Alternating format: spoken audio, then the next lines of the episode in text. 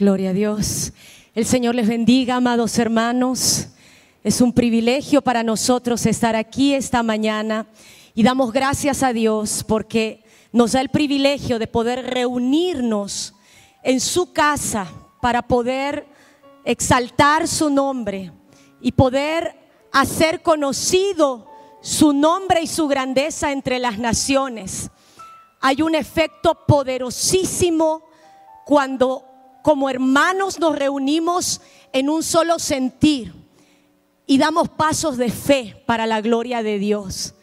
Este día vamos a compartir acerca de dos misioneros que nos enseñan a nosotros a través de sus vidas por la palabra lo que como hijos de Dios podemos hacer en favor de las naciones de la tierra.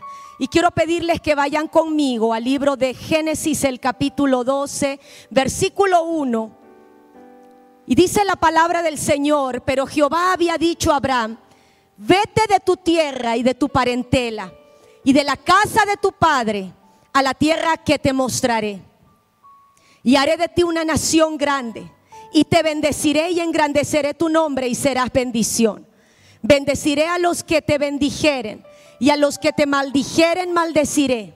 Y serán benditas en ti todas las familias de la tierra.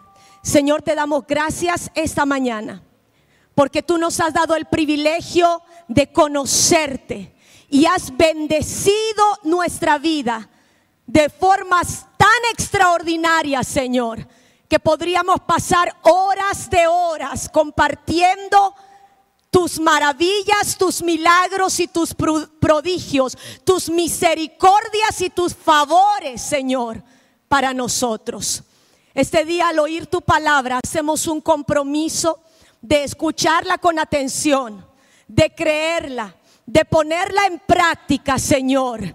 Y sabemos que al hacer esto, al obedecerla, veremos tu gloria, Señor. En el nombre de Jesús. Amén y Amén. El ejemplo de Abraham es tan poderoso porque el Señor lo llamó a la edad de 75 años de edad. Hay personas que dicen que cuando viene la vejez ya no se puede hacer absolutamente nada para Dios.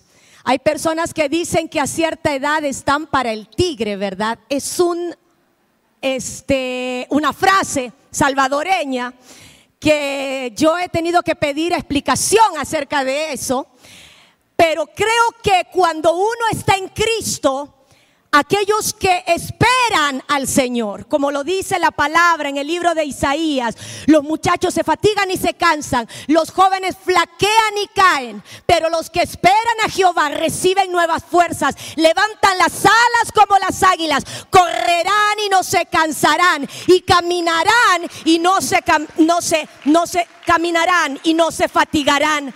Y recuerdo, amados hermanos, Hombres como Moisés que fueron llamados por el Señor a los 80 años. Pues tenemos a este hombre de 75 al cual Dios le había dicho, en tu simiente serán benditas todas las familias de la tierra. No obstante había un problema con Abraham. Él tenía a su esposa de 65 años y era, era estéril. Y aunque Dios les había prometido, tuvieron que esperar años para recibir lo prometido. Y en algún momento ellos buscaron atajos o caminos cortos para poder ayudar al cumplimiento de esa promesa. Yo recuerdo que cuando mi esposo y yo éramos novios y él como misionero en Nicaragua y yo trabajando en el ministerio en Perú, seis meses antes de la boda, él me llama por teléfono. Teníamos un día de ayuno que que él lo hacía en su, en su país de servicio y yo en el mío, en donde poníamos delante del Señor nuestras vidas, nuestro futuro y todo lo que estábamos planeando y deseando hacer para la gloria de Dios. Y siendo novios, él me dijo, Esther, Dios me ha hablado y me ha dicho que nos va a dar dos hijos. Y cuando yo escuché a él, inmediatamente yo dije, él no ha pasado lo que yo he pasado. Los últimos cinco años enfrentando un diagnóstico de cáncer que cada vez es peor. Y entonces yo le dije, César, sí, Vamos a tener dos hijos. Cuando nos casemos, iremos a un orfanato y buscaremos a dos bebés chinitos como nosotros, para que nadie tenga que decir quiénes son los padres de esos niños. Y él me dijo, Esther, Dios me ha dicho que nos va a dar dos hijos de nuestra propia sangre. Y yo le, yo le recordé que tenía 10 cirugías, que me habían extirpado un ovario y luego de cinco cirugías dificilísimas, que los médicos habían hecho todo lo humanamente posible, no pudieron salvar mi segundo ovario. Y yo le dije, César, si tú quieres tener hijos de tu propia sangre, faltan seis meses para la boda. Puedes conseguir a una mujer sana que tenga menstruación y que te pueda dar dos hijos. Y mi novio en ese momento me respondió, Esther, yo no me caso contigo porque tú me des hijos o no me los des. Yo me caso contigo porque te amo y porque sé que Dios nos ha hecho un llamamiento santo para bendecir a las naciones de la tierra. Yo te amo y confío en ti, pero por encima de ti yo confío y, creo en el Dios Todopoderoso que nos ha llamado a servirle y Él va a cumplir lo que ha prometido. Tres meses después de casarnos, yo viajé a Nicaragua y comenzamos nuestra familia. Y el Señor nos regaló a nuestro primer hijo llamado Isaac. Años más tarde, en nuestro servicio al Señor en el sur de Asia, Él nos regaló a nuestro segundo hijo llamado Kevin. Porque amados, aunque el hombre y la ciencia médica han determinado y han dado para usted la última palabra, cuando su vida está en las manos del Señor, el único que tiene la última palabra acerca de usted y los suyos se llama Jesucristo de Nazaret. Y cuando como hijos de Dios le entregamos al Señor toda nuestra vida y todo lo que tenemos y todo lo que somos y entendemos que nuestro propósito de existencia es no solo para recibir las bendiciones de Dios, porque eso fue lo que Dios le dijo a Abraham, yo te bendeciré y engrandeceré tu nombre y serás bendición. Debemos entender que el propósito de Dios para todo esto en nuestra vida es para que seamos una bendición a la las naciones de la tierra. Abraham es un ejemplo para nosotros, un ejemplo de un hombre que no solamente se contentó con recibir esas poderosas palabras de parte del Señor, sino que él trabajó en lo que Dios le había mandado en el capítulo 18 del libro de Génesis, Dios envía a dos ángeles que le comunicaron a Abraham y él dijo, yo no voy a ocultar de Abraham lo que voy a hacer con Sodoma y Gomorra. Él había planeado destruir a estas dos ciudades y el Señor le compartió a Abraham lo que iba a hacer. Y Abraham la actitud que él tomó fue interceder. ¿Sabe? Una de las herencias más poderosas que le podemos hacer a nuestros hijos es enseñarles el secreto de vivir en la presencia de Dios. Es cierto que nuestros hijos van a recibir un discipulado en la iglesia. Nuestros jóvenes van a estar como parte de un ministerio de adolescentes y jóvenes, pero ellos solo están una o dos veces a la semana, mientras que en casa permanecen siete días de la semana. Ni siquiera las horas que ellos están en un colegio cristiano se compara a la poderosa influencia que usted y yo como papá y mamá podemos hacer para nuestros hijos. Los armamos con una excelente educación. Les motivamos para poder cumplir los sueños que ellos tienen. Pero de la misma manera y aún más, tenemos que preparar a nuestros hijos y armarlos y acorazarlos y enseñar a ponerse diariamente la armadura de Dios. Porque hay batallas en la vida de nuestros hijos tan encarnizadas, tan crueles que un título universitario no será capaz de darle las herramientas para enfrentar esa clase de batallas. Solo la armadura de Dios y una relación personal con Cristo y tener al Espíritu Santo del lado de ellos les dará la posibilidad de tener victoria victoria en medio de cualquier batalla que nuestros hijos tengan que enfrentar. Así como el diablo tiene planes para nuestras generaciones, Dios tiene planes de bendición para nuestros hijos y los hijos de nuestros hijos y los hijos de los hijos de nuestros hijos. Amados, pero esto no sucederá automáticamente. No sucederá porque usted tiene una Biblia abierta en el Salmo 91 en la sala de su casa y otra Biblia al lado de su mesita de noche y otra en el carro y otra en la oficina. Esto sucederá cuando usted y yo nos pongamos manos a la obra para hacer lo que hizo Abraham. En Génesis 18, 19 está escrito, Dios hablando acerca de Abraham, porque yo sé que mandará a sus hijos y a su casa después de sí, que guarden el camino de Jehová, haciendo justicia y juicio, para que haga venir Jehová sobre Abraham lo que ha hablado acerca de él. Hay personas que dicen, todo lo que Dios ha dicho, aquí hay promesas, aquí hay promesas, hay más de tres mil promesas, se van a cumplir, se van a cumplir, se van a cumplir. Amado, eso no sucede automáticamente. Tenemos que ejercer ser como papá y mamá una autoridad en amor para poder enseñar a nuestra casa a guardar el camino de Jehová para que Él cumpla aquello que ha prometido respecto a nosotros. Es la inversión de tiempo, es la inversión de esfuerzo, es la inversión más poderosa que usted y yo podemos hacer en favor de nuestras generaciones.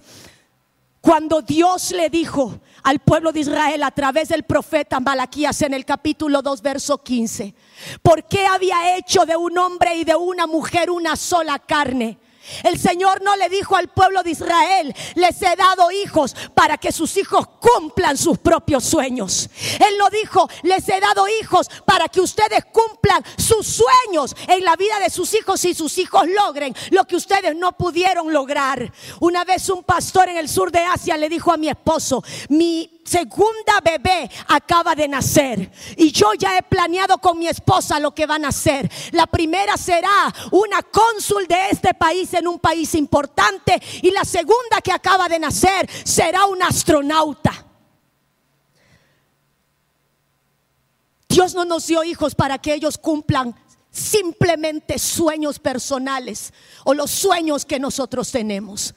Pero en Malaquías capítulo 2, verso 15, el Señor le dice al pueblo de Israel y nos dice a nosotros, hice de dos personas uno solo para que me levanten una descendencia, una descendencia para Jehová.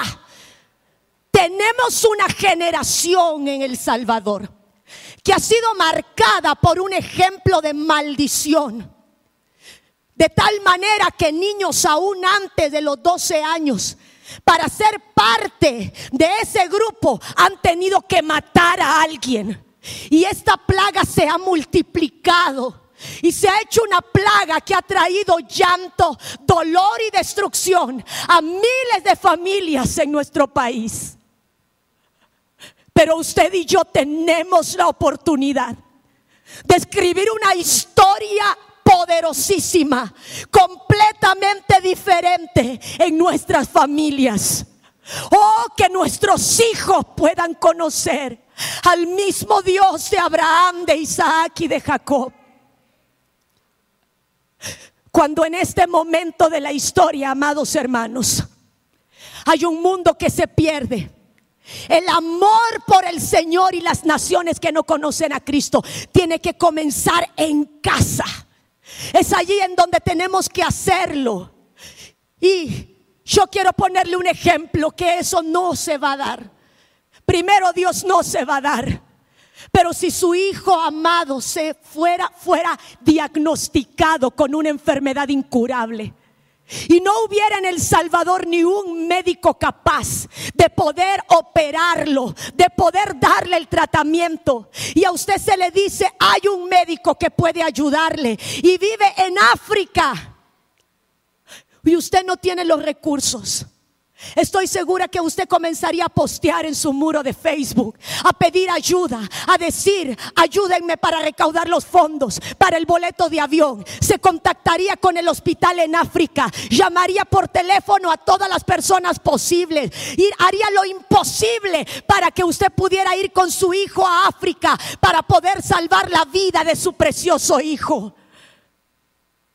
Amados hermanos, Hoy tenemos a una generación de niños, adolescentes y jóvenes que están enfermos de una enfermedad peor que la del cáncer o del COVID o del SIDA o de cualquier otra enfermedad incurable. Y es la enfermedad del pecado, de la indiferencia, corazones endurecidos, corazones alejados de Dios que aún viven en nuestra propia casa, pero no conocen ni quieren conocer quién es Jesús.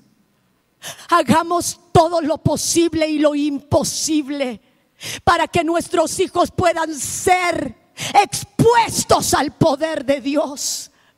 Jonás es el segundo misionero del cual quiero hablarles.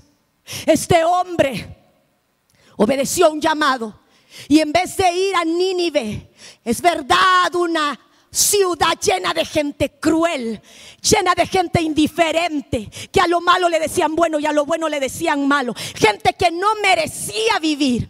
Dios lo llama para predicar y advertir a esa ciudad, si no se arrepienten, voy a destruir Nínive en 40 días. Pero saben, este hombre que no quiso hacer lo que Dios le dijo, en vez de ir a Nínive al este de Israel, tomó un barco y se fue al extremo oeste a Tarsis. Usted puede decirle a Dios en cuanto a su misión, voy a obedecerte, porque nuestra misión comienza en casa, hermanos. O usted le puede decir al Señor, no. Pero Dios, por amor a nosotros y a nuestras familias, enviará peces grandes para que nosotros podamos tener la oportunidad de arrepentirnos y de cumplir la misión a la cual Dios nos ha llamado y que el Señor envíe esos peces grandes. Hay cosas malas que nos pasan porque hemos desobedecido. Hay situaciones difíciles que nos pasan cuando estamos en obediencia, pero cuando estamos en desobediencia, el Señor manda peces grandes para que nosotros podamos reaccionar. En los viajes que he hecho, tengo que tomar aviones. Y cuando tengo que relacionarme con gente de la cultura a la cual yo represento esta mañana, hay ataduras de ateísmo, de indiferencia, comunismo, materialismo. Y en más de una ocasión le he dicho, Señor, dame una ayudadita. Quiero hablarle a la mujer que está al lado mío en el avión. Y le digo, Zdraveite Caxte, hola, ¿cómo está? Le digo. Y entonces me mira como si fuera un bicho raro. Y yo digo, Señor, dame una ayudadita, mueve un poquito este avión. Y saben, el Señor comienza a permitir una turbulencia. Padre, todavía no reacciona, muévelo un poquito más. Y entonces el avión comienza a moverse más. Y yo la miro. Y entonces el avión comienza y le digo, Señor, no te, no, no, no te olvides que aquí voy yo y tengo que ir al destino. Pero cuando la turbulencia está fuerte, veo a la mujer que pone su brazo sobre mi brazo y grita, oh Boche, oh Dios. Y yo le digo, spokoina, spokoina calma, tranquila. Dios está con nosotros. Y comienzo a decirle, Dios te ama, Dios tiene un plan para ti. Saben que el Señor permita turbulencias en la vida nuestra para que podamos cumplir el llamado por el cual estamos aquí en esta tierra. Dios no nos llamó, nos cambió, nos transformó, nos sanó, hizo milagros en la familia para que usted pase el resto de su vida viniendo a la iglesia, disfrutando un buen mensaje, volviendo a la casa, viviendo de una manera normal el resto de la semana, esperando la muerte para ir al cielo por toda la eternidad. Ese no es el plan de Dios para su iglesia. El plan de Dios para su iglesia es que nosotros podamos ser instrumentos de Dios para alcanzar a aquellos que no le conocen.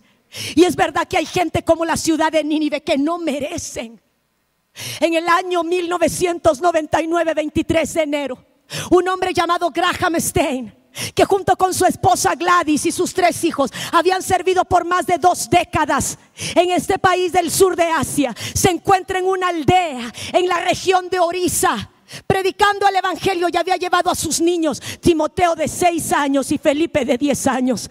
Termina de predicar, es tarde, deciden quedarse a dormir en su vehículo y esa misma madrugada una turba de religiosos radicales reconoce que son tres misioneros, rompen el vidrio del carro y atraviesan con lanza sus cuerpos y los queman vivos. Gladys Stein esperaba en su casa hasta que llegó la policía y le notifica lo que había pasado. Su familia nunca volverá. Días más tarde ella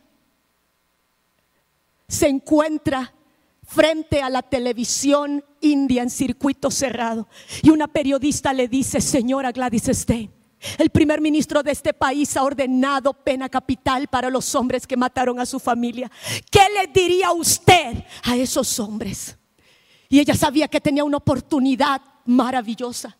Frente a esas cámaras de televisión, ella declara, tengo que reconocer que los dioses a los cuales sirve estas personas en este país tienen tanto poder, tanto poder que sus corazones se llenaron de odio de tal manera que no tuvieron ni siquiera compasión de mis dos pequeños hijos, sino que los quemaron vivos.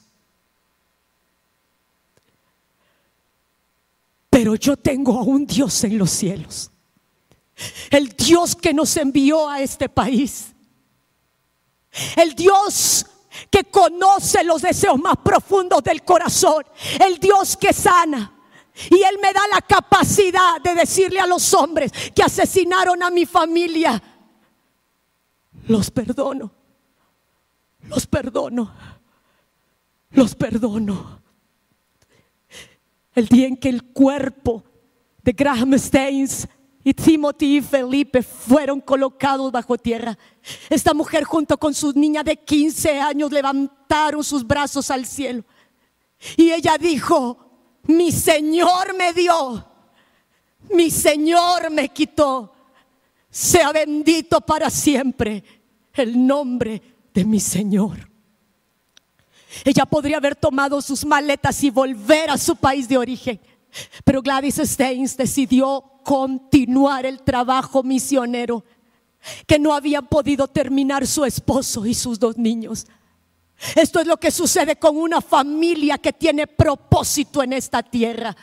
Esto es lo que sucede con padres e hijos que saben para qué han sido colocados y por qué tienen de parte de Dios a través de sus padres han recibido la inversión de carreras profesionales y de conocimiento humano para poder hacer brillar la luz de Cristo con todo lo que Dios nos ha entregado. Y este día yo quiero hacer una oración por hombres y mujeres que representan familias esta mañana. Si usted quiere presentar delante de Dios a su familia para cumplir el propósito de Dios, yo quiero pedirle que levante su mano allí donde está. Padre, en el nombre de Jesús, oramos dándote gracias por lo que tú nos has confiado como padres, como abuelos, como tíos, como hermanos. Y queremos pedirte perdón. Queremos pedirte perdón porque te hemos fallado en nuestra misión. Porque has bendecido nuestra vida. Has engrandecido nuestro nombre. Nos has llenado de bendición. Y nos hemos quedado con esa bendición. Pero a partir de este momento nosotros te pedimos que nos des la gracia, la fortaleza, el discernimiento, la sabiduría espiritual y la estrategia para poder levantarte a ti, oh Dios, una descendencia que te ame, que ame lo que tú amas más, que es la salvación de los perdidos y que aborrezca lo que tú aborreces. Sana nuestra familia. Obra un milagro en nuestras generaciones. Levanta tu nombre, Señor, en mi hogar para que yo pueda hacer brillar la luz de Cristo y mis hijos y mis nietos a donde quiera que tú los lleves, con profesiones, con trabajos, con responsabilidades seculares, es cierto, pero sin olvidar nuestro primer llamado, el mismo que Abraham entendió. Y en este momento puede bajar su mano, quiero hacer una segunda invitación. A todo aquel hombre y mujer que este día le dice al Señor, yo quiero ser un instrumento en tus manos para servirte con todo lo que has invertido en mí, en las naciones, desde El Salvador. Es cierto que si yo dijera, pasen adelante, los que quisieran ganarse la lotería este mes, este altar no quedaría. Espacio abierto, blanco, para todos los que quieren venir y ganar la lotería. A todos los que quieren una sanidad, una respuesta de Dios. Pero este llamado no es para decirle al Señor, haz esto para mí, dame Señor. Este llamado es para decirle al Señor, toma Señor mi vida, toma mi vida, úsame, prepárame Señor. Levanta tu mano si tú quieres decirle este día, Señor, úsame, úsame Señor. Aquí está mi vida para ti. Padre, yo oro por cada mano levantada esta mañana. Hombres y mujeres valientes, Señor. Que te amamos, que te hemos conocido. Y que no queremos quedarnos con ese tesoro para nosotros mismos. Hombres y mujeres que te dicen, heme aquí, Señor, envíame a mí. Llénalos con el poder del Espíritu Santo. Revélate a sus vidas de una manera sobrenatural. Abres puertas para que ellos se preparen en todas las áreas. Y entrégales esas naciones y pueblos no alcanzados que jamás han oído tu evangelio, Señor. Úsanos para tu gloria. Porque para eso vivimos y para eso morimos. Para darte a ti la gloria, Señor. En el nombre de Jesucristo oramos. Amén y amén. Amados, aquellos que levantaron la mano para este segundo llamado. Hay una mesa aquí al frente, hay una mesa aquí a la derecha y aquí a la izquierda. Queremos conocer y saber quiénes son para poder entrar en contacto con ustedes. Los planes de Dios para sus vidas son extraordinarios. Que Él cumpla su propósito perfecto en sus vidas y sus generaciones. Dios les bendiga.